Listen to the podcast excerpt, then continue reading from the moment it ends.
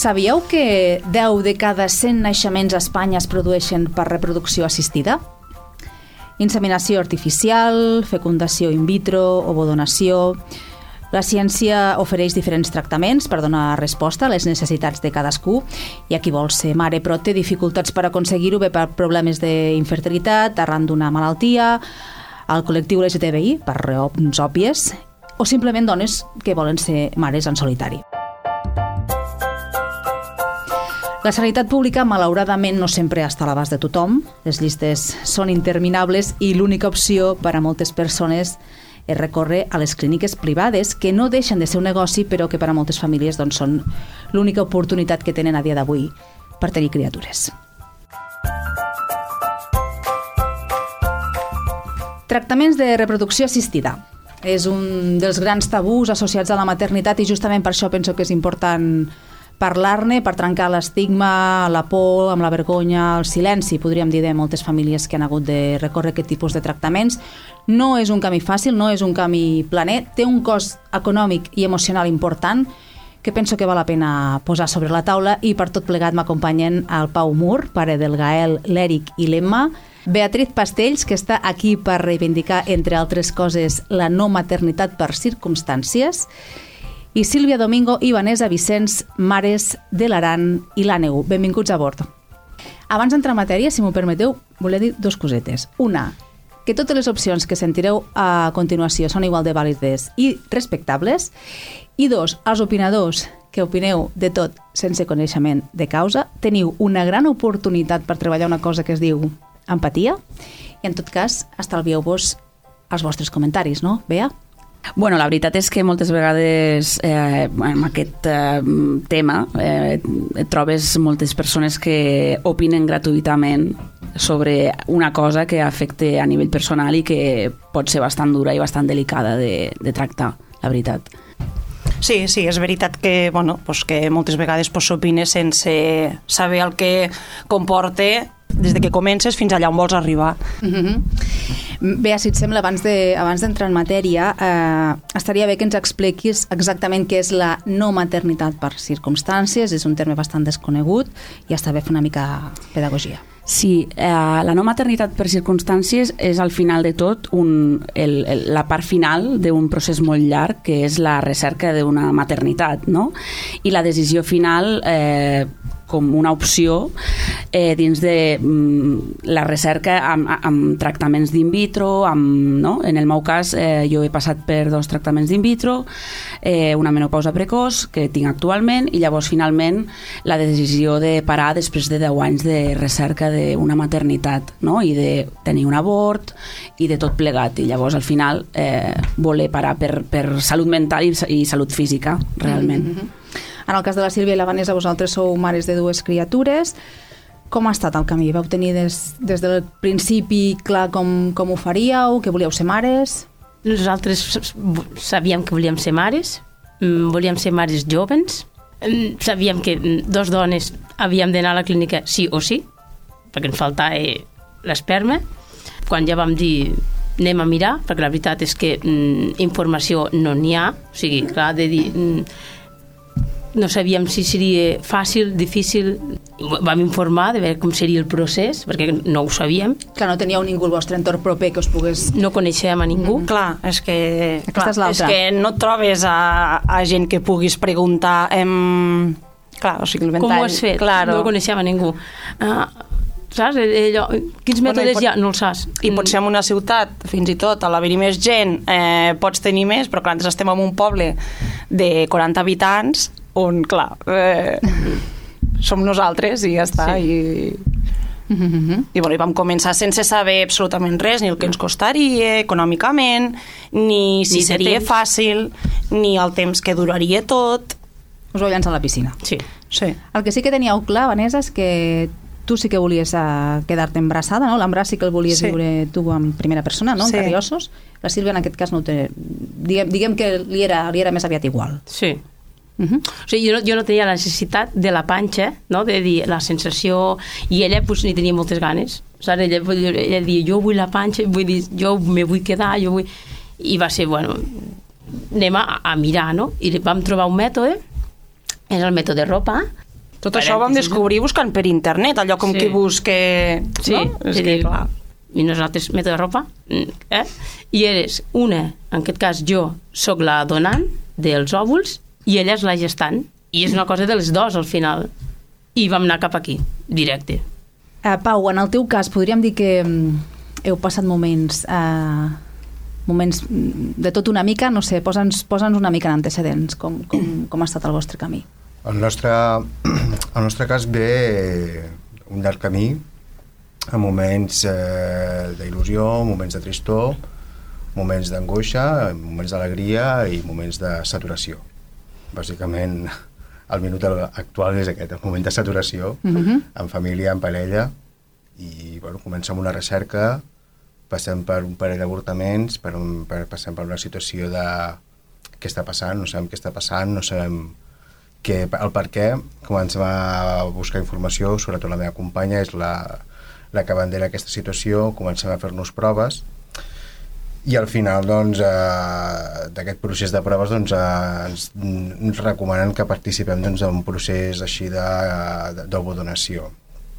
En aquest procés doncs, d'ovodonació, doncs, clar, és com passar així la, la situació de dir, bueno, què fem, no? Perquè, clar, vull dir, un dels membres de la parella doncs, se sent bé, però l'altre és com, ostres, no sé com ho viurà, no saps com estarà, eh, hi ha un, una situació de- d'indefinició així de, de dir com l'apolles, com, com l'acompanyes. Llavors doncs, hi ha tot el procés d'embaràs i en aquest procés d'embaràs doncs, també és un procés doncs, així que és també pues, eh, que, que en el qual doncs, pateixes, eh, veus patir, sobretot, veus patir, per l'angoixa sobretot i després doncs, hi ha el moment del part no? i en aquest moment doncs, ja i això ho repetim dues vegades Això t'anava a dir, veus patir, però al final el resultat eh, és més que meravellós, podríem dir, perquè repetiu.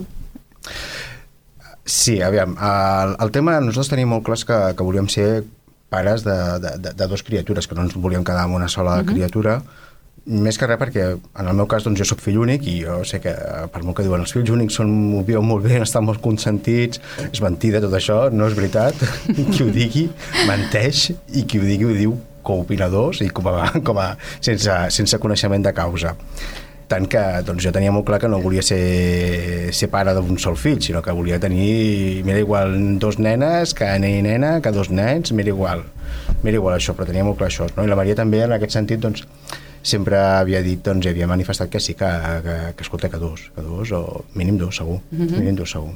Mm -hmm. I llavors, doncs, arriba la gran sorpresa, després d'uns daltabaixos, de 24 hores de daltabaixos, i diu, Pau, estic embarassada.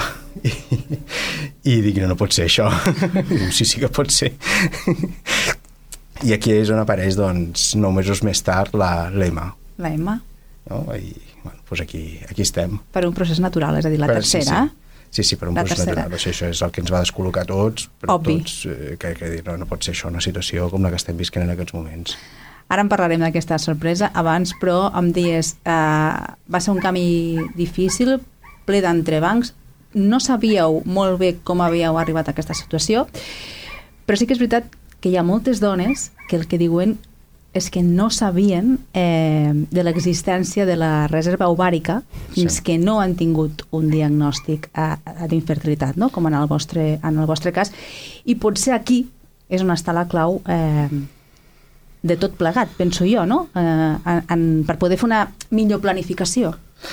Sí, eh, el tema de la, de la infertilitat o la fertilitat de baixa probabilitat, que podríem dir, perquè jo recordo el comentari del ginecòleg en aquell moment, no?, de dir, estàvem jo, de, la, la Maria i jo estàvem a, davant del, del ginecòleg i diu, bueno, tens la reserva ovàrica molt baixa, però malgrat tot no és impossible, no? I clar, aquesta frase la, la recordo molt bé perquè al cap de, de dos anys i mig, tres, apareix allà eh, l'Ema, no? I, I jo dic, ostres, és que és veritat, és que ho va dir en aquell moment, no? Llavors, el que sí que nosaltres hem vist és això, no? Vull dir, tant per un costat pels homes com per, com per les dones es produeix aquest fet, no? Jo tinc un conegut que eh, volent, volent-se fer donant de- d'esperma, perquè, bueno, és l'oportunitat per, per treure uns calarons, tenia 20 anys en aquell moment, eh, com m'ho va dir, va descobrir que, que el, seu, el, seu, el seu esperma pues, no, no, no, era, no era vàlid Ostres, imagina't. no? Clar, en el seu moment, amb, amb 20 anys, doncs dius, mira, collonut, no? perquè no tinc cap mena de problema amb la meva nòvia. Però, clar, després et fas gran i després et revises el teu plantejament.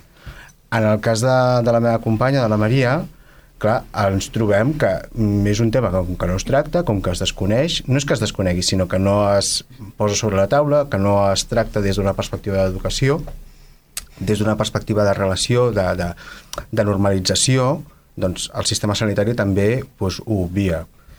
I en aquest sentit, el que sí que és important és que si estem parlant de conceptes d'estat del benestar, si estem parlant de societat, si estem parlant de normalitzar, d'igualtat entre les persones, doncs sí que és importantíssim evitar tràncols perquè mm -hmm. al final, escolta, estem aquí no per patir, sinó per, per procurar ser millors persones i per ser, ser més feliços.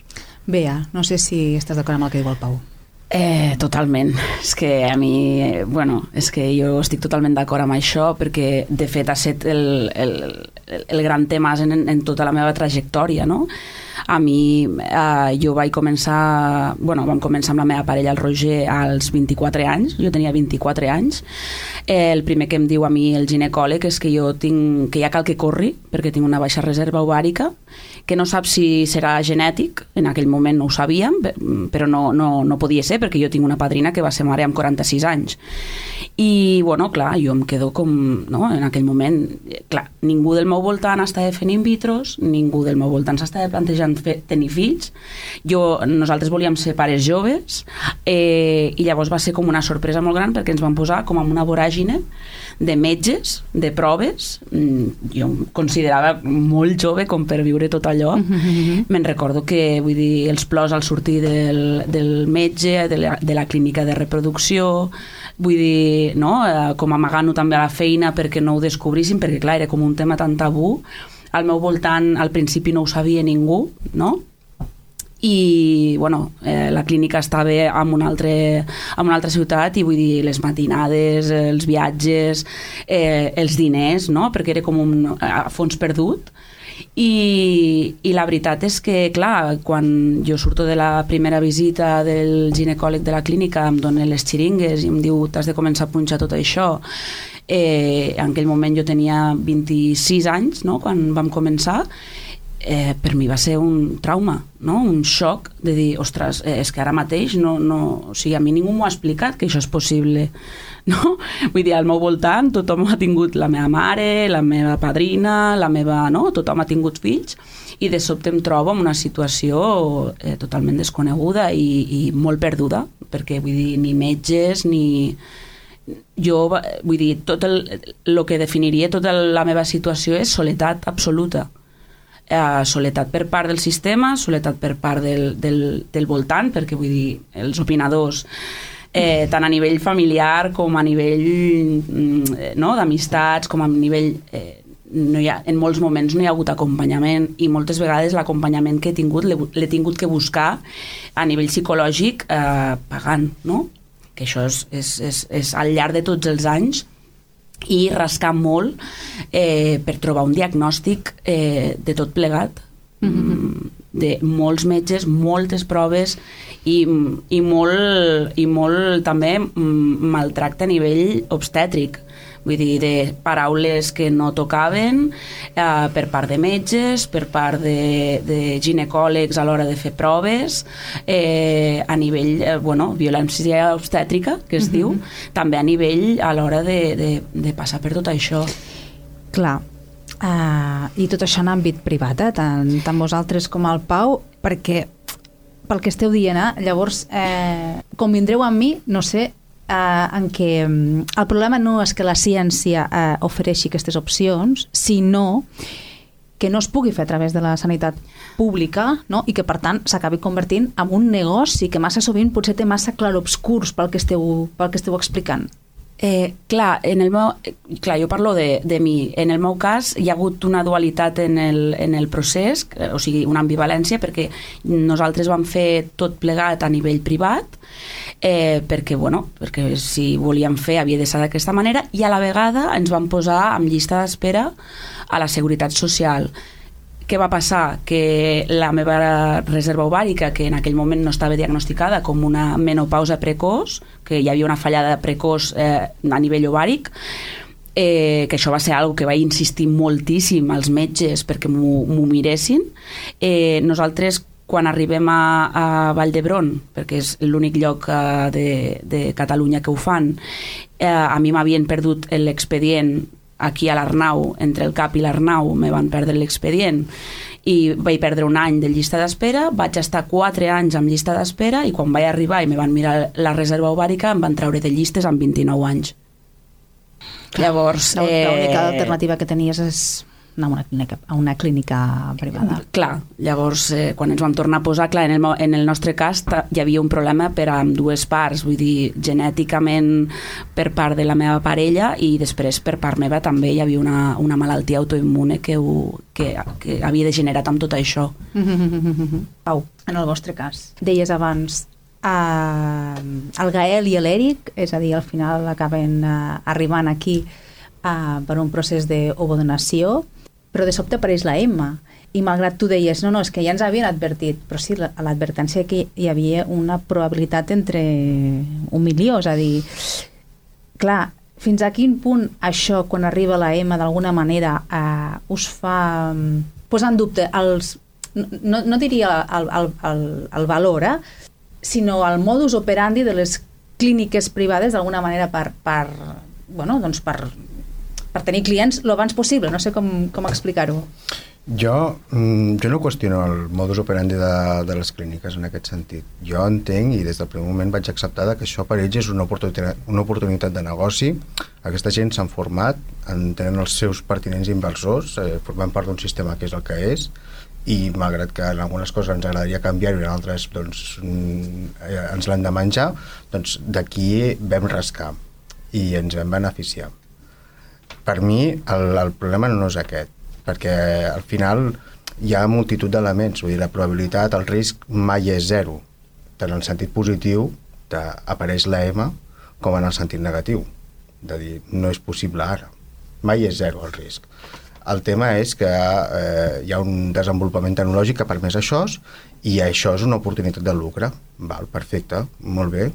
Uh, per mi la queixa ve sobretot de dir si aquest aspecte, eh, els punts crítics que poden ser la detecció d'una fer baixa fertilitat o baixa probabilitat de fertilitat masculina com femenina, m'és igual, de, es pot detectar abans, aquesta és la clau per mi. I aquí sí que hi ha d'haver una empara del sistema de salut pública. Correcte, el que dèiem de la reserva ovàrica. Sí, i aquí diu això, doncs diu també de, de, de, dels seminogrames i de les proves eh, seminogràfiques que es puguin fer eh, periòdicament als homes en edat fèrtil, des de que són adolescents fins que eh, decideixen practicar-se una vasectomia o pues, eh, dir, bueno, pues ja, ja, no, ja no el faria servir més, ja no, ja no m'ho passaré més bé. Perquè si no després ens passa que el preu és molt alt, no sé, estaria bé que posem xifres sobre la taula, si us sembla, noia, Sílvia i Vanessa. Uh, quan us va costar, en el vostre cas, el, el, el tractament, diguem, el primer tractament per, per, per poder fer, per poder-te fer tu, Sílvia, donant i ella rebre aquest òvul? Entre tot, perquè, clar, que et fan tot, entre 8 i 10.000 euros 8 i 10.000 euros eh, per la primera criatura, eh? Sí. Uh mhm. -huh. Sí, perquè és, és, sí, és quan te fan l'extracció, te fan els estudis, eh, tant a ella com a jo, ja, hi havia unes punxades a la panxa. Els medicaments. Que els, mm -hmm. Només que la punxada valia 100 euros cada punxada. Sí, mm -hmm. Bé, eh, abans deies que portaves 10 anys intentant ser mare, quants diners portes gastats? Nosaltres, entre no sé, entre proves, vull dir, és que ens hem fet eh, vacunes no sé, de plasma, de no sé què, raspats, eh, no sé, eh, molta medicació i els tractaments, doncs vora 25-30.000 i en el vostre cas, Pau, us va sorprendre la, la, la quantitat que us van demanar al principi? Perquè també vau arribar en aquest procés una mica sense tenir massa informació, com la, com la Sílvia i la Vanessa en aquest sentit. No sé si us van sorprendre la quantitat que us van, que us van demanar així d'entrada. Mm, depèn. Sí i no. Sí que és un, és un procés car, econòmicament parlant, però després, per altra banda, no mires això. Com a pare, no ho mires Llavors és normal que hi hagi aquesta... que et volquis amb això. Uh -huh. val? era que ens va costar sobre uns 10-12.000 euros, perquè després aquí hi ha unes proves que, de nou, doncs, podrien ser mm, subvencionades, bonificades, eh, digue, diguem-li com vulguem, val? però eh, costejades per, pel sistema públic. Val? Les proves doncs, d'analítiques específiques, eh, seminogrames específics, d'incompatibilitat genètica, etc que són cares, són, són cares, parlo des de la perspectiva de. No? Després hi ha la- l'altra part, la part de, de, de, de que hi ha la donant, de que s'es- es dona uns diners a la donant, després està el tema del tractament de les agulles per, per, per, per que, que s'injecta la mare, després està el moment en què doncs, entra el professional i fa la inseminació, bueno, deixa la, hi ha la fecundació, hi ha la, la, la, la, la, deixa a dintre, després hi ha el seguiment, que tot això és el que es paga. De quan estem parlant en, total? Entre les 10, proves 12, previ... 10-12.000 euros eh, per qui va. 10-12.000 euros en aquest cas. Eh... En aquest cas eh, es fecundaven eh, bastant, bueno, no recordo quants, no sé si hi havia un, una bossa d'abús important i llavors d'aquests n'hi havia uns que no continuaven, n'hi havia uns altres que quedaven congelats i aquí va ser doncs, on va aparèixer el Gael, d'aquí va ser on va aparèixer l'Eric. Uh -huh. En el vostre cas igual, no, Sílvia? Veu, veu fer el procés, diguem... Sí, em van fer l'extracció. Uh -huh. Tot això és el que dia ell també. Ja te preparen punxades, perquè fan l'extracció d'òvuls, Uh -huh. fan la- la- L'embrió. l'embrió Uh -huh. i aquest els congelen a dia 3, dia 5, els, els F1 que ells diuen, que són els bons, mm. i després aquí ja entra ella que, que li preparen el la niu transfer, sí, sí, per sí. a transfer. I entenc, i entenc que la transferia és molt més econòmica, no? És, eh, Bueno, era tot un... Sí. Sí, era tot un pack, sí. Ho vull dir que en el tot. cas del segon, no? Perquè com... Sí. Sí, el segon Sí. sí, perquè, clar, mm, tu ja tens els embrions congelats i, i l'únic que s'ha de fer és descongelar i fer la transfer. Mm -hmm. Llavors, amb un segon és més econòmic. Mm. -hmm. Cap a... No arriba a 2.000. No arribava a 2.000 euros. Vaig a fer una pregunta per desconeixement total. Eh, el tema de l'esperma, en el vostre cas, com, com es fa? Fins a quin punt teniu marge per escollir l'esperma del, del donant? Eh, bueno, això era un tema que nosaltres eh, volíem que ens expliquessin molt bé, perquè volíem saber pues, els controls que es passaven, o el que es mirava, o el que no es mirava, perquè, clar, mm, està completament fora de les teves mans aquest, aquest punt. I, bueno, pues, la veritat és que ens ho van explicar molt bé.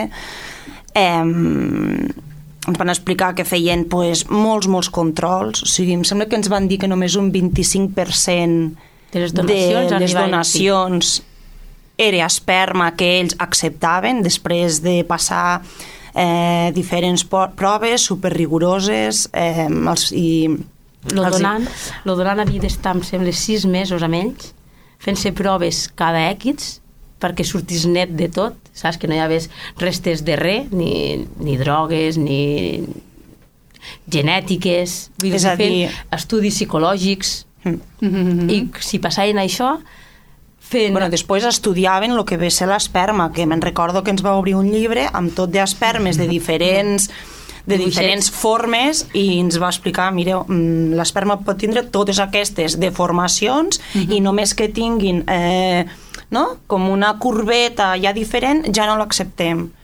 Només que ens diguin que el seu un antepassat molt llunyà eh, havia tingut una malaltia, ja no la... O sigui, a la mínima que ells veien algo que podia, ells ho descartaven. En el cas de la donació imagino que és igual, no?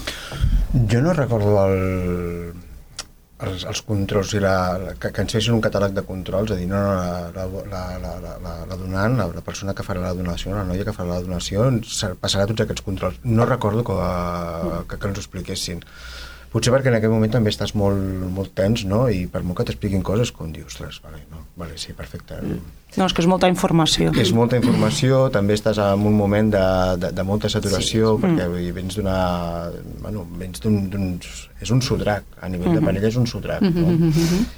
i és un sodrac per, per, per doble banda, no? perquè per un costat és com t'expliquen mira que te- la teva reserva ovàrica és molt baixa i clar, és com és un zasca a la teva companya Sí. Dos, eh, l'única opció que et recomanem en aquest cas, malgrat que no és, no és impossible, és que tirem per l'ovodonació, no? I és com... És un, és un doble zasca per la, per la companya en aquest sentit. Mm. És un doble zasca. Llavors, doncs, a vegades, això... Estàs més pendent És un dol genètic, no? És un podríem del genètic dir? per la teva companya, per la teva companya. Tu ho vius diferent. Com a company ho vius diferent, ho vius des d'una altra perspectiva, ho vius des de l'acompanyament, des de la, la sensació d'insuficiència com a company, de no estar a l'alçada, i evidentment doncs, de, de, de, de dir no sé si l'estic acompanyant bé, no, no sé si no l'estic acompanyant bé, no sé si estic eh, sent massa dòcil o si, si estic sent massa, massa exigent. Mhm. No? I això pues, eh, en aquest sentit es, es nota. I això imagino que d'alguna manera també, també deu passar Sí, factura a la relació de parella. La passa, la passa. Pagues un preu molt alt. Per tant, factura econòmica, però també factura emocional, no?, pel que estic veient, Bea. Molt, sí, molt. Eh, De fet, et trontoller les bases de... És a dir, tu tens com una espècie d'expectatives de vida no? que es van creant a mesura que van, va passant el temps. No? Nosaltres portàvem molts anys, quan vam decidir, bueno, portàvem uns quants anys, quan vam decidir ser pares, eh, no sé si portàvem 4 anys, no?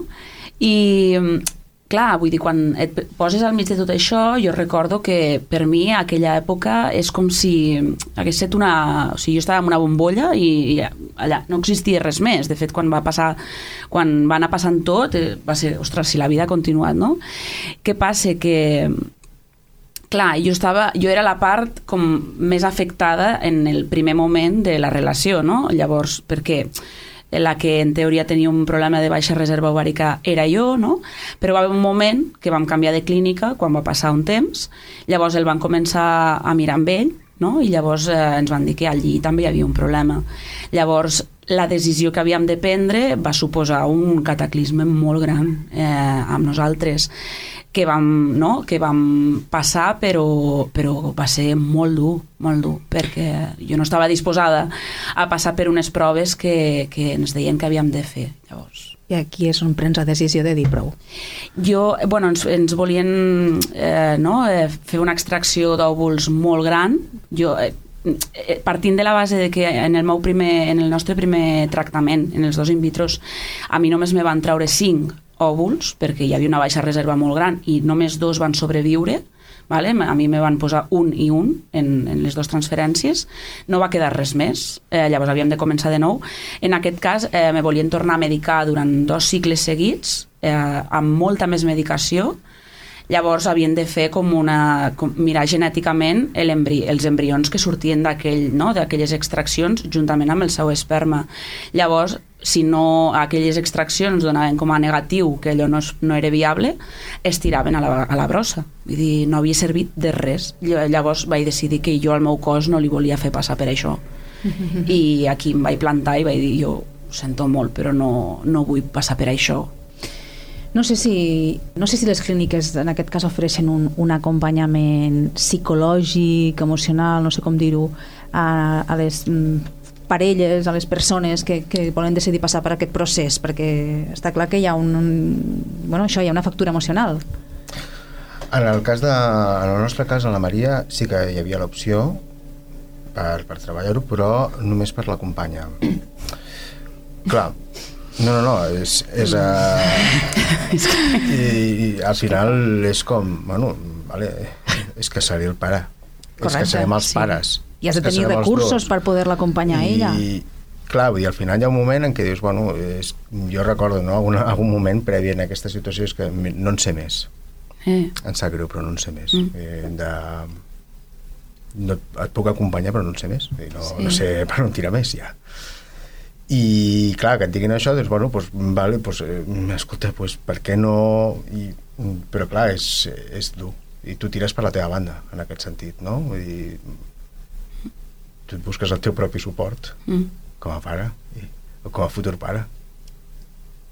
I ja està, no hi ha més.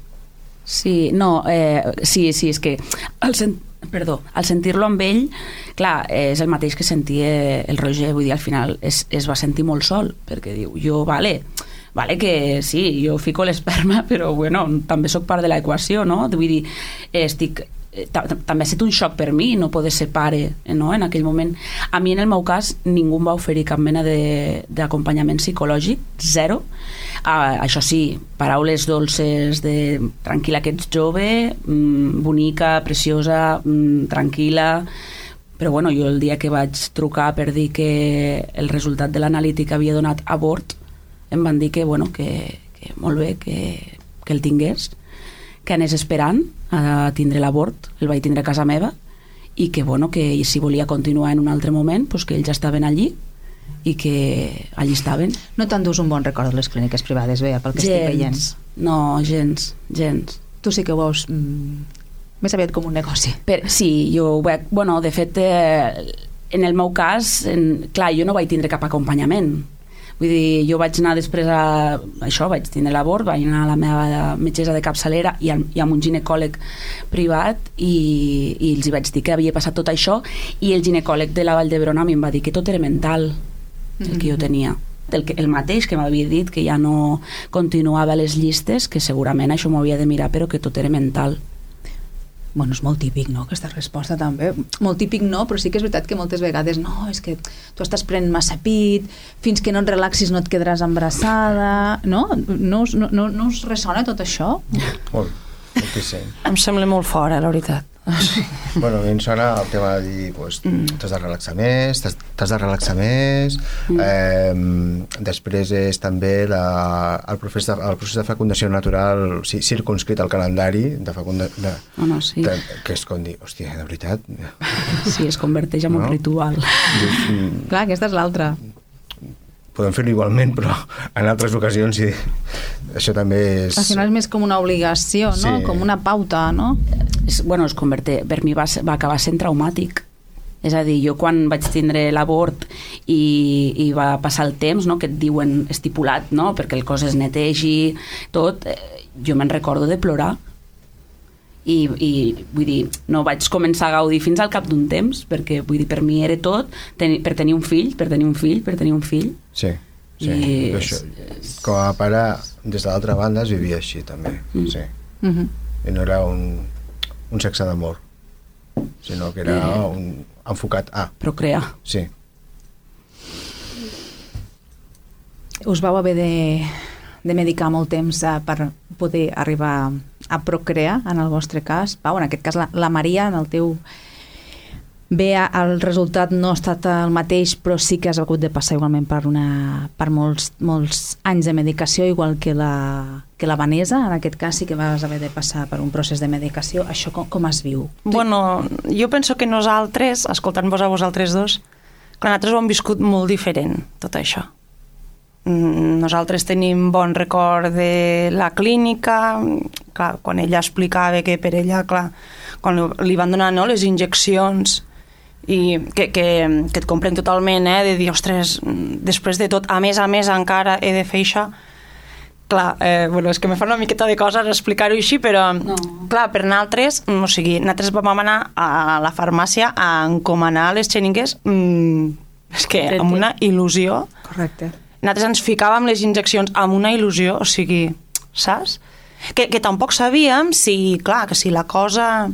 Nosaltres quan vam començar tot el procés ens pensàvem primera que seria eh, bueno, el que parlàvem de, de la informació, no? de que no hi ha molta informació d'això i què passa? Que almenys nosaltres eh, la informació que teníem més era de la tele, no? De dir, pues surt una persona a fer una entrevista, des que porto 10 intents, porto 10 in vitros, no? com que la poca informació que teníem era de la tele, on clar, a la tele, pues, evidentment, sortien com els casos on els ha sigut eh, difícil i, i, i molt bé de, de visibilitzar-ho, eh? no, no ho dic per això, sinó que nosaltres ens pensàvem, ostres, és que això que anem a fer és molt complicat. Era la nostra visió primera. I després, clar, doncs ens vam sorprendre doncs, perquè eh, econòmicament ens pensàvem que seria més diners, que no vull dir que no siguin diners, però ens pensàvem que seria algo molt, molt més elevat. Ens pensàvem que seria un procés molt, molt llarg, quan nosaltres, des de que vam començar a fer-nos des de que ens vam començar a medicar ella les punxades fins que em vaig quedar embarassada va passar crec que un mes més i pico, perquè Clar. nosaltres vam tindre que fer, clar, eh, en el meu cas, que jo era la, la donant, jo vaig ser la que em vaig fer les punxades, la que em van preparar la que, per treure la màxima Uh -huh. reserva ovari, que tot lo màxim, i amb ella només havíem d'esperar.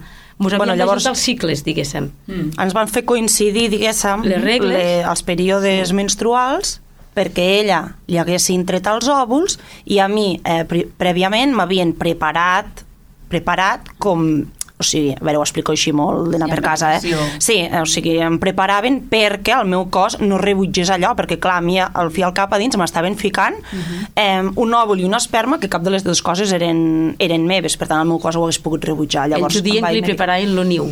Llavors, clar, mm, tot això va passar un mes i dèiem, ostres, que ràpid. No pot ser, diem ja. no? Mm, que evidentment també som conscients de que hi ha l'altra part de que és molt difícil, no? però una de les coses que ens van dir a la clínica és de dir, bueno, és que vosaltres sou De dels úniques- pocs casos de la clínica on, on venen persones que no tenen un no sé si dir-ne problema Sí, sí. o una dificultat prèvia, no? Correcte. De dir, doncs mira, és que fa temps que provem i no ho aconseguim, és que potser està passant alguna cosa. Clar, nosaltres és simplement, fe, simplement perquè som dos dones, però no hi havia, que evidentment ens van fer les proves igual, aquestes proves tan rigoroses, el, les analítiques i tot.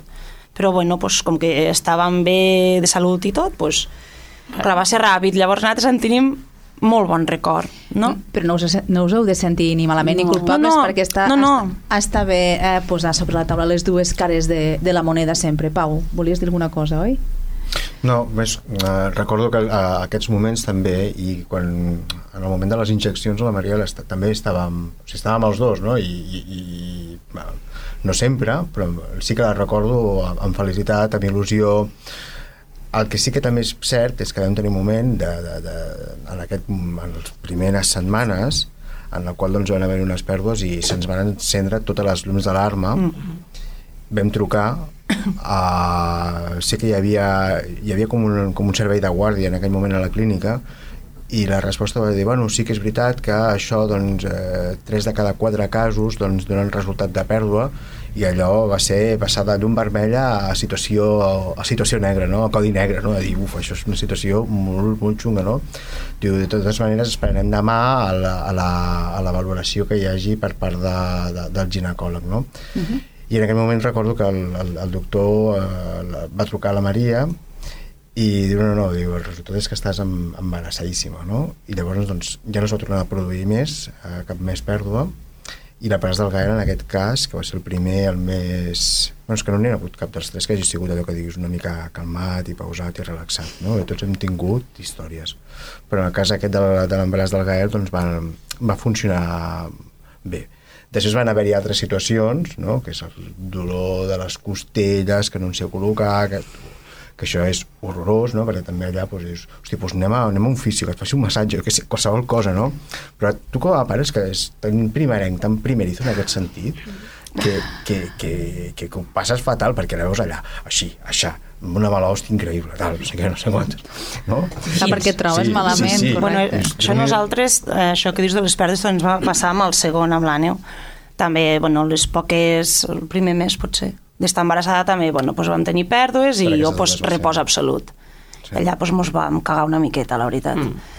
Una miqueta bastant. Pues, pateixes fins que et fan la següent prova i a la següent, pues, bueno, pues, Sí. ja està bé, tot bé, però bueno, S'havia Sí, sí, despenjat una mica l'embrió Mm. Sí. i és Sí. el que té el sagrat. Sí, Sí. Bueno. Clar, i en el vostre cas eh, havíeu tingut dos pèrdues eh, prèvies, sense tractament, i per tant aquest sentiment de pèrdua, no sé fins a quin punt en el cas del Gael, que va ser el primer, durant l'embràs també planava. Constantment. La latència va ser constant, la tensió va ser constant, l'angoixa va ser constant. Sí. Sí, sí, no. Mm, Va ser... La Maria ho va passar mm, amb un nivell d'exigència molt elevat. Diguem-ho així. Està clar que el resultat ha valgut la pena. Tenim el, el Gael, tenim l'Eric i el tenim a la Emma. Tenim el Gael que val per dos, tenim l'Eric que, és, que és el més centrat, tenim a la Emma que és la sorpresa de la família. Eh, parlant de sorpreses, eh, em consta, Sílvia i Vanessa, que vosaltres encara teniu òvuls congelats. Mm. Descarteu tornar a ser mares o estan allà per si a casa? A veure, com es... Estan allà. no ho descartem. Mira, Mm, estan, estan allà. El que passa que... Eh, Passa que un tercer, doncs bueno. bueno, teniu aquí el Pau que es pot Sí, donar sí. la seva experiència. de dos a tres, Què tal? De dos a tres? Mm, bueno, depèn de la distància d'edat entre ells, no? Nosaltres que som de, de 6, de 4 i de 2 anys és, és un show. Nosaltres tenim el saló de la infància muntat a Clar. casa cada dia Clar. i hi ha de Sí, tot. sí, és que... O sigui, no t'avorriràs? Dic, no, tampoc descansarem. o sigui, tampoc descansem, no? La veritat és aquesta i és... Bueno, és, eh, eh, eh, tens moments molt, molt divertits. Tens És intens. Sí, en tots els sentits. Intens és la, la paraula que més sento en els darrers, en els darrers sis anys. Mm, és intens. Sí. Bea, um, en el teu cas, ja per anar acabant, uh, m'agradaria uh, explicar un moment el concepte de menopausa precoç. Quan es produeix, diguem, abans eh, dels 40 anys es, eh, es considera precoç, eh, si és tardana és a partir dels 57. M'equivoco? És correcte? Sí, és correcte.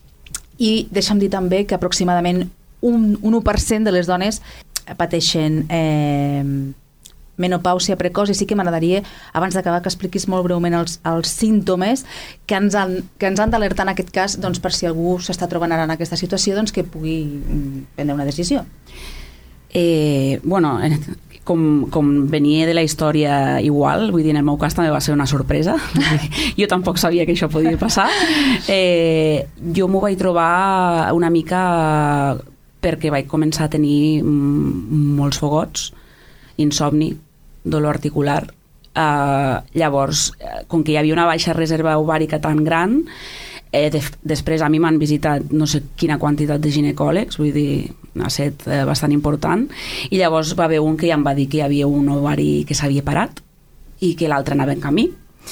Llavors, eh, que l'única opció era donar-me medicació. Llavors va ser quan jo li vaig demanar medicació a la, seu, a la Seguretat Social i em va dir que era mental, i jo li vaig dir, sisplau, dona'm medicació perquè m'estic tornant boja. Hormonalment era terrible. Una muntanya russa. Terrible, sí i bueno, em va començar a donar medicació però en aquell camí em van descobrir una malaltia també autoimmune de la sang que hi havia una coagulació molt gran de la sang i si no em punxava parina durant els anys fins tenir la menopausa de veritat quan me toque no podia prendre medicació, llavors ara mateix vaig amb teràpia hormonal substitutiva, que és la teràpia que donen a la, quan hi ha menopausa, uh -huh. eh, de forma, vull dir, té moltes contraindicacions, però en el meu cas era, era sí o sí, vull dir, no podia estar 15 anys de la meva vida sense estrògens i eh, heparina uh -huh. durant 15 anys. Abans ho deies, hi ha un moment que prens una decisió després de 10 anys intentant ser mare i dius fins aquí, amb l'ajuda de la teva psicòloga, decideixes plantar-te, fins aquí hem arribat. Prou? Què sents en aquell moment? La decisió, jo, o sigui, jo dono gràcies a la, als meus psicòlegs que, que n'he tingut molts al llarg d'aquests anys. Ara mateix estic amb una psicòloga que és un amor i um, la decisió la vaig prendre perquè nosaltres estàvem en un, en un procés de stand-by, no? de, de pausa, decidint què faríem i arriba un moment que, que jo no volia arribar a 10 in vitros, 15, anar, anar provant, no? anar, anar gastant salut, perquè jo, jo portava 10 anys de la meva vida intentant ser mare. Llavors creia que la vida era molt més que això i, que, i no sabia de ningú al meu voltant que això ho estigués passant allò mirant, no? llegint i, i, i fins que el vaig arribar el moment de dir, no? la meva parella havia arribat a aquesta conclusió més aviat que jo de dir, bueno, pues si no som pares no passa res però clar, a mi va haver un dol d'infertilitat, un dol genètic un dol no? per la menopausa un dol de feminitat eh, i bueno, al final vaig dir fins aquí crec que també és una bona decisió, tot i que me continuo sentint que perquè no adopto, que perquè no faig una ovodonació, que perquè no faig, bueno, perquè no faig moltes coses. Però penso que també s'ha de reivindicar que, bueno, eh, és un dol que, que tu tens unes perspectives de futur i allò s'ha trencat i ho has de construir de nou una altra vegada i bueno, i també és una opció. Bueno, i tant, i més després del cansament i del patiment acumulat durant 10 anys, que això s'ha de tenir en compte també. Sí, sí, clar. Però una altra cosa que també ens va sorprendre a nosaltres, dos coses.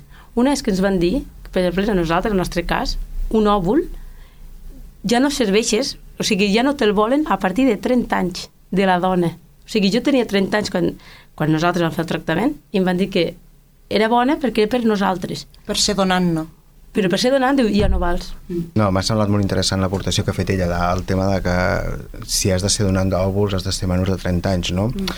Sobretot també perquè a vegades sovint els parells decideixen ser pares amb una edat molt més avançada que no tan, vull dir, molt més uh, post-30, no?, en aquests casos, en, mol, en molts casos, perquè també doncs, bueno, doncs hi ha un tema de, de, de, de progrés de la professional i personal en l'entorn de, en el qual treballes, que això també influeix moltíssim. Que aquest és un altre meló eh, que podríem Mm, obrir. Eh? sí. No sé fins a quin punt hem decidit ser mares més tard perquè tenim altres prioritats o perquè ens hi empenya el sistema que està productiu que està muntat. Saps què et vull dir? És que no ho Mm. tinc clar. A vegades, a vegades tinc dubtes. Dic, re- realment la gent que, de, que diu no, ja tinc temps, els 40 són, els- són els nous 30, això és una mentira com una catedral. Mentida. Però com també s'empeny a que, a que s'han de tenir fills. O, és a dir, decidir que tu no vols tenir fills Sí. és que també és una opció. És que sempre, ai, i quan ja us heu casat? Ai, i quan... I, i els nens per quan? Mm, per què? No és, és que no ha de... De fet, a vegades ac No? acabes, no, o acabes no sabent si realment ho has escollit tu Bueno, o t'hi han fet, no? perquè I, toca, i t'has no? sentit com obligada a fer-ho. Clar, no, és que clar, que toque. Toque perquè, clar, ja m'estic fent gran i, i, i lo típic de se'm passarà l'arròs... No, no, és que ni es passa l'arròs, ni... No, o sigui, cadascú ha d'escollir eh, el que té ganes de fer. Una altra data que també... Mm, ens van dir que hi havia molts nens que eren in vitros, però que la gent no ho diu. I és veritat. Mm. Eh, després nosaltres mm, parlant, no? Ai, vosaltres... Heu fet... Ah, mira, ah, Sí. mira, nosaltres l'hem tingut però és in vitro. Ah, sí? Sí. Però no, si no, no ho diuen. No. Per això també no hi ha veu amb Hi això. ha molt estigma amb això. Perquè no, com a que no, no ho volen dir. Justament per això ens hem trobat aquí en aquest estudi eh, bueno, doncs per això, per, per visibilitzar que hi ha moltíssima gent que passa per, aquestes, eh, per aquests processos, per aquests tractaments, eh, per causes diverses, com, com esteu veient, i que tot ha de ser igual de respectat i, i la gent que que és, comprensivament ho amaga perquè durant molts anys ha estat un tabú, com bé dèieu, mm. doncs espero que amb converses com aquestes doncs, eh, contribuïm a que aquesta gent doncs, en pugui parlar més obertament i amb un, amb un cert uh, alleugeriment. Pau Mur, pare del Gael, l'Eric Ilema, Beatriz Pastells, uh, Sílvia Domingo, Vanessa Vicenç, Mares de l'Aran i l'Hereu, moltíssimes gràcies a Gràcies a tots tu. quatre, de veritat, per, aquesta, per aquest testimoni, per aquesta veritat, uh, cadascuna a la vostra, cadascuna a la vostra manera. Moltíssimes gràcies per compartir-ho. A tu. A tu. A tu.